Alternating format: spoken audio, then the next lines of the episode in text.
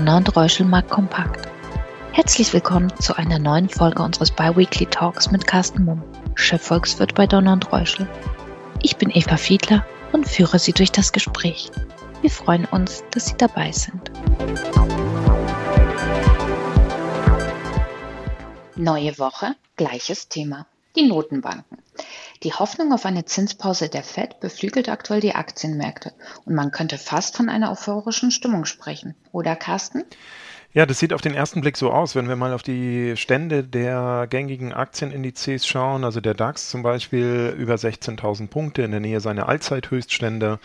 Der S&P 500, die US-amerikanischen Aktien, die größten US-amerikanischen Aktien auch sehr positiv in den letzten Wochen und der äh, Brenner sozusagen, also der beste Index ähm, oder einer der besten Indizes ist der Nikkei, also die größten japanischen Aktien mit 26 Prozent Kurs plus seit Jahresbeginn. Also wirklich sehr, sehr ordentliche Zahlen. Man kann gefühlt in meinen Augen überhaupt gar nicht von einer euphorischen Stimmung sprechen, sondern eher von dem Gegenteil. Also die Kurse sind zwar alle auf Höchstniveaus oder steil, äh, sind steil, steil, angestiegen, aber die Stimmungslage ist gar nicht so positiv, weil die meisten Marktteilnehmer äh, eigentlich nur staunen, warum und wie die Aktienmärkte eigentlich so positiv äh, sein können. Denn ähm, allgegenwärtig sind eigentlich eher Risikofaktoren. Das ist zunächst einmal natürlich die konjunkturelle Schwächephase die sich in den letzten Monaten, äh, in den letzten Wochen und Monaten eigentlich immer äh, deutlicher verschärft hat noch. Äh, wir sehen zwar die Tendenz zu einem Aufschwung, aber der wird relativ blutarm laufen, vor allen Dingen in den Industriestaaten in den nächsten Monaten. Wir haben natürlich weiterhin diverse geopolitische Risiken, angefangen vom Ukraine-Konflikt bis hin zu der unsicheren Situation, wie China rund um Taiwan weiterhin agieren wird. Und wir haben weiterhin zumindest in den meisten Regionen weltweit zu hohe Inflationsraten und demzufolge eben auch Geldpolitik, die äh, größtenteils sehr restriktiv war in den letzten Monaten. Was man den Märkten in Anführungsstrichen zugutehalten muss, ist, dass auch im ersten Quartal weiterhin überwiegend positive Unternehmensgewinne berichtet wurden. Also die Unternehmen können mit diesem inflationären Umfeld bisher offensichtlich ganz gut umgehen. Wir haben zwar nach den Zinswenden der Notenbanken in den letzten Monaten wieder positive Nominalzinsen, aber real, also nach Abzug der Inflation, sind die Zinsen weiter negativ und das treibt natürlich die Nachfrage nach realen Anlagen wie Aktien. Und dann ist es sicherlich der Punkt, Eva, den du eben angesprochen hast, der dann auch äh, die Märkte weiter treibt, nämlich die Hoffnung auf anstehende oder kurz bevorstehende Zinserhöhungspausen. Hm. Werfen wir einen Blick auf die USA. Welchen Ton wird Paul im Rahmen der Pressekonferenz einschlagen? Beziehungsweise was erwartest du vom morgigen FED-Entscheid? Ja, ich glaube auf jeden Fall, dass der äh, FED-Zinsentscheid einer der marktbewegenden Faktoren sein kann in dieser Woche. Dazu muss man wissen, äh, zunächst einmal, die FED hat seit Monaten kommuniziert, dass sie äh, von Sitzung zu Sitzung neu entscheidet und sich davon leiten lässt, wie die volkswirtschaftlichen Daten bis dato dann ausfallen. Und die zweite wichtige Komponente ist, die Fed hat anders als die EZB in der Eurozone, die nur der Preisniveaustabilität verpflichtet ist. Also die EZB kümmert sich in Anführungsstrichen vornehmlich, zumindest mit ganz, ganz großem Fokus um das Thema ähm, Inflation. Die Fed hingegen hat zwei Zielsetzungen. Neben der Preisniveaustabilität soll sie auch für Vollbeschäftigung am Arbeitsmarkt sorgen. Wenn wir mal die Situation am Arbeitsmarkt anschauen in den USA, dann haben wir hier nach wie vor ähm, eine sehr, sehr robuste Situation. Also im Grunde genommen ist der US-Arbeitsmarkt äh, weiterhin voll beschäftigt. Die wöchentlich veröffentlichten Erstanträge auf Arbeitslosenunterstützung, die sind zwar leicht gestiegen, die Arbeitslosenquote ist zuletzt auch ganz leicht gestiegen auf 3,7 Prozent. Der Lohndruck ist etwas geringer geworden, also die Möglichkeit für Arbeitnehmerinnen und Arbeitnehmer höhere Lohne, Löhne durchzusetzen, weil der Arbeitsmarkt im Grunde genommen leergefähigt ist. Aber wir können weiterhin quasi von einem Vollbeschäftigungsniveau sprechen. Also die FED hat dieses Ziel damit erreicht und kann sich in Anführungsstrichen eben um die Inflation kümmern. Und da sieht es so aus, dass heute Nachmittag die neuesten Daten für Mai veröffentlicht werden. Erwartet wird, dass die nominale Inflation weiter sinkt auf 4,1 Prozent. Die Kernrate also die Inflationsrate ohne Nahrungsmittel und ohne Energiekomponenten ist allerdings deutlich höher. Die wird mit 5,3 Prozent erwartet, jetzt auch für Mai. Und das zeigt, dass grundsätzlich der Inflationsdruck in den USA vielleicht abnimmt, aber nach wie vor sehr hoch ist und zu hoch ist. Auch in den USA ist das Ziel 2 Prozent Inflation. Deswegen gehe ich davon aus, dass wir morgen beim Zinsentscheid wahrscheinlich keine weitere Leitzinsanhebung sehen, zunächst einmal. Aber ich glaube auch nicht, dass Fed-Chef Jerome Powell äh, das definitive Ende des Erhöhungszyklus ausrufen wird. Er wird vielmehr eher, glaube ich, auf die weiterhin bestehenden Preisrisiken hinweisen und, wie ich es am Anfang eben kurz erwähnt hatte, weiterhin darauf hinweisen, dass die Fed datenabhängig ihren weiteren Zinskurs entscheidet. Und damit ist es möglich, dass in der nächsten Sitzung oder in der übernächsten Sitzung im Juli dann doch noch eine weitere Leitzinsanhebung kommt. Das ist auch ähm, mit leichtem Übergewicht die Markterwartung. Also insgesamt glaube ich, dass der Ton bei der Pressekonferenz der FED morgen dann eher falkenhaft ausfällt. Also ähm, der Fed-Chef Paul eben nicht das Ende des Inflationsdrucks ausrufen wird, sondern eher weiterhin auf die Risiken äh, betont sein wird und damit dürften von der Fed-Pressekonferenz in meinen Augen kaum weitere positive Impulse für die Aktienmärkte entstehen. Hm. Schauen wir auf die EZB.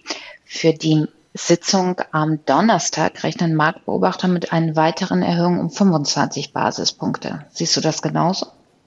Ja, ich denke, das ist ziemlich sicher. Das ist die breite Markterwartung, dass also nochmal 0,25 Prozentpunkte der Leitzins oder die Leitzinsen nach oben geschleust werden. Ich glaube, die wichtigere Information im Rahmen der Pressekonferenz nach der EZB-Ratssitzung wird dann die sein, wie die EZB selber die Inflationsprojektionen für die Jahre 2024 und 2025 einschätzt. Also die EZB selber hat Inflationserwartungen, die sie berechnet oder Inflationsprognosen. Und die haben bisher äh, vorgesehen 2,9 Prozent Inflation im Jahr 2024 im Jahresmittel. Wir wissen alle, die Zielsetzung der EZB ist 2 Prozent. Und wenn die EZB selber 2,9 erwartet fürs nächste Jahr, dann ist auch ganz klar, dass es keinerlei Veranlassung für die EZB gibt, weniger restriktiv zu werden sollte morgen jetzt äh, diese Inflationsprojektion der EZB fürs nächste und übernächste Jahr, sollten die deutlich sinken, vielleicht fürs nächste Jahr zum Beispiel auf 2,5 Prozent, dann äh, könnten natürlich Spekulationen losgetreten werden, ob nicht die EZB mit dem Zinsschritt morgen am Ende ist mit dem Zinserhöhungszyklus, also ob im Juli nicht ähm, möglicherweise dann die Zinserhöhung ausgesetzt werden. Und dann könnten auch Spekulationen aufkommen, die vielleicht schon über Zinssenkungen äh, reden oder wo es um Zinssenkung geht. Ich glaube, das ist viel zu weit gegriffen, weil hier auch der Inflationsdruck weiterhin zu hoch ist. Äh, trotzdem glaube ich, könnte aus dieser EZB-Pressekonferenz eher nochmal ein Impuls für die Aktienmärkte resultieren. Auch wenn, wie gesagt, ich eigentlich davon ausgehe, dass die EZB ebenfalls wie die Fed auf die Risiken hinweisen wird, dass sie äh, darauf hinweisen wird, dass auch sie datenabhängig weiter entscheiden wird. Mein wahrscheinlichstes Szenario ist und bleibt trotzdem eine weitere Leitzinsanhebung im Juli, also insgesamt noch zwei aus heutiger Sicht. Und äh, dann zunächst einmal abwarten von Seiten der EZB. Hm. Werfen wir einen Blick auf China. Die Wachstumserholung enttäuscht und das Land gilt aktuell kaum noch als Wachstumslokomotive der Weltwirtschaft. Oder sprechen die jüngsten Daten eine andere Sprache? Nein, bisher sieht es tatsächlich so aus, dass die Wachstumsdynamik, die wir von China erwartet haben nach dem Ende der Corona-Pandemie, doch tatsächlich enttäuschend ist. China wächst zwar, allerdings vornehmlich oder fast ausschließlich im Bereich der Dienstleistungen, vor allen Dingen der Industriesektor ist sehr, sehr schwach. Die jüngsten Makrodaten, die veröffentlicht wurden, unterlegen das Ganze nochmal. Einzelhandelsumsätze beispielsweise sind im April um 18 Prozent gestiegen im Vergleich zum Vorjahr die Anlageinvestitionen und die Industrieproduktion hingegen nur so um die 5% ähm, Anstieg im Vergleich zum Vorjahr. Und das untermauert eben dass wir zurzeit einfach global eine Industrierezession haben. Also wenn China schwach ist in der Industrie, dann ist auch die Eurozone schwach in der Industrie, weil natürlich viele wirtschaftliche Abhängigkeiten bestehen. Das sieht man auch daran, dass sowohl in der Eurozone und Deutschland beispielsweise als auch in China die Exporte und die Importe zuletzt sehr schwach ausgefallen sind. Die spannende Frage wird sein, und äh, da kommen die neuen Veröffentlichungen dann auch im Laufe dieser Woche aus China diese eben genannten Makrodaten für Mai, also sprich Industrieproduktion, Anlageinvestitionen und Einzelhandelsumsätze, ob die diese schwache Dynamik zuletzt ähm, aus dieser schwachen Dynamik ausbrechen können. Ich glaube das nicht. Es sieht zurzeit eher so aus, als wenn China weiterhin eher mau wächst. Ähm, dazu passt auch, dass die Inflation in China zuletzt bis auf 0,2 Prozent gefallen ist. Also wir haben ein ganz anderes Inflationsgeschehen äh, in China. Wir haben nicht so einen hohen Preisdruck wie in den westlichen Industriestaaten. Und das ist auch der Grund, warum die chinesische Zentralbank jetzt gerade äh, heute Morgen eine kleine Zinssenkung vorgenommen hat. Und zwar für kurzlaufende Bankkredite wurden die Zinsen von 2,0 auf 1,9 Prozent gesenkt. Also in China ist man tatsächlich eher dabei, die Wirtschaft wieder zu stimulieren und das auch über die Zinsseite, weil keine Inflationsgefahr da ist. Das unterstreicht aber die schwache wirtschaftliche Verfassung. Hm. Vielleicht zum Schluss noch ein Blick auf Japan. Auch hier ist kaum mit einem Strategiewechsel zu rechnen, oder? Nein, tatsächlich nicht. Japan ist äh, weiterhin, muss man sagen, geldpolitisch betrachtet ein, ein ganz, ganz interessantes Experimentierfeld. Japan ist äh, weit und breit das einzige Industrieland, das immer noch und auch in den letzten Jahren durchgehend sehr, sehr expansiv die Geldpolitik ausgerichtet hatte. Der Leitzins ist nach wie vor im negativen Bereich bei minus 0,1 Prozent. Ich gehe nicht davon aus, dass die Bank of Japan diesen ändern wird in dieser Woche. Und äh, in Japan haben wir zudem noch die Situation, dass auch Zinsen bei längeren Laufzeiten, Zinsen von Staatsanleihen, dass die gedeckelt sind ungefähr bei 0% oder 0,1%. Also man möchte die Zinsen in Japan weiterhin auf niedrigsten Niveaus nahe der Nulllinie behalten. Und das, obwohl die Inflation für japanische Verhältnisse im Laufe des Jahres auch deutlich angestiegen ist.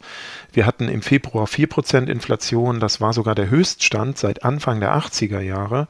Wir haben im Moment immer noch eine Inflation von 3,5%.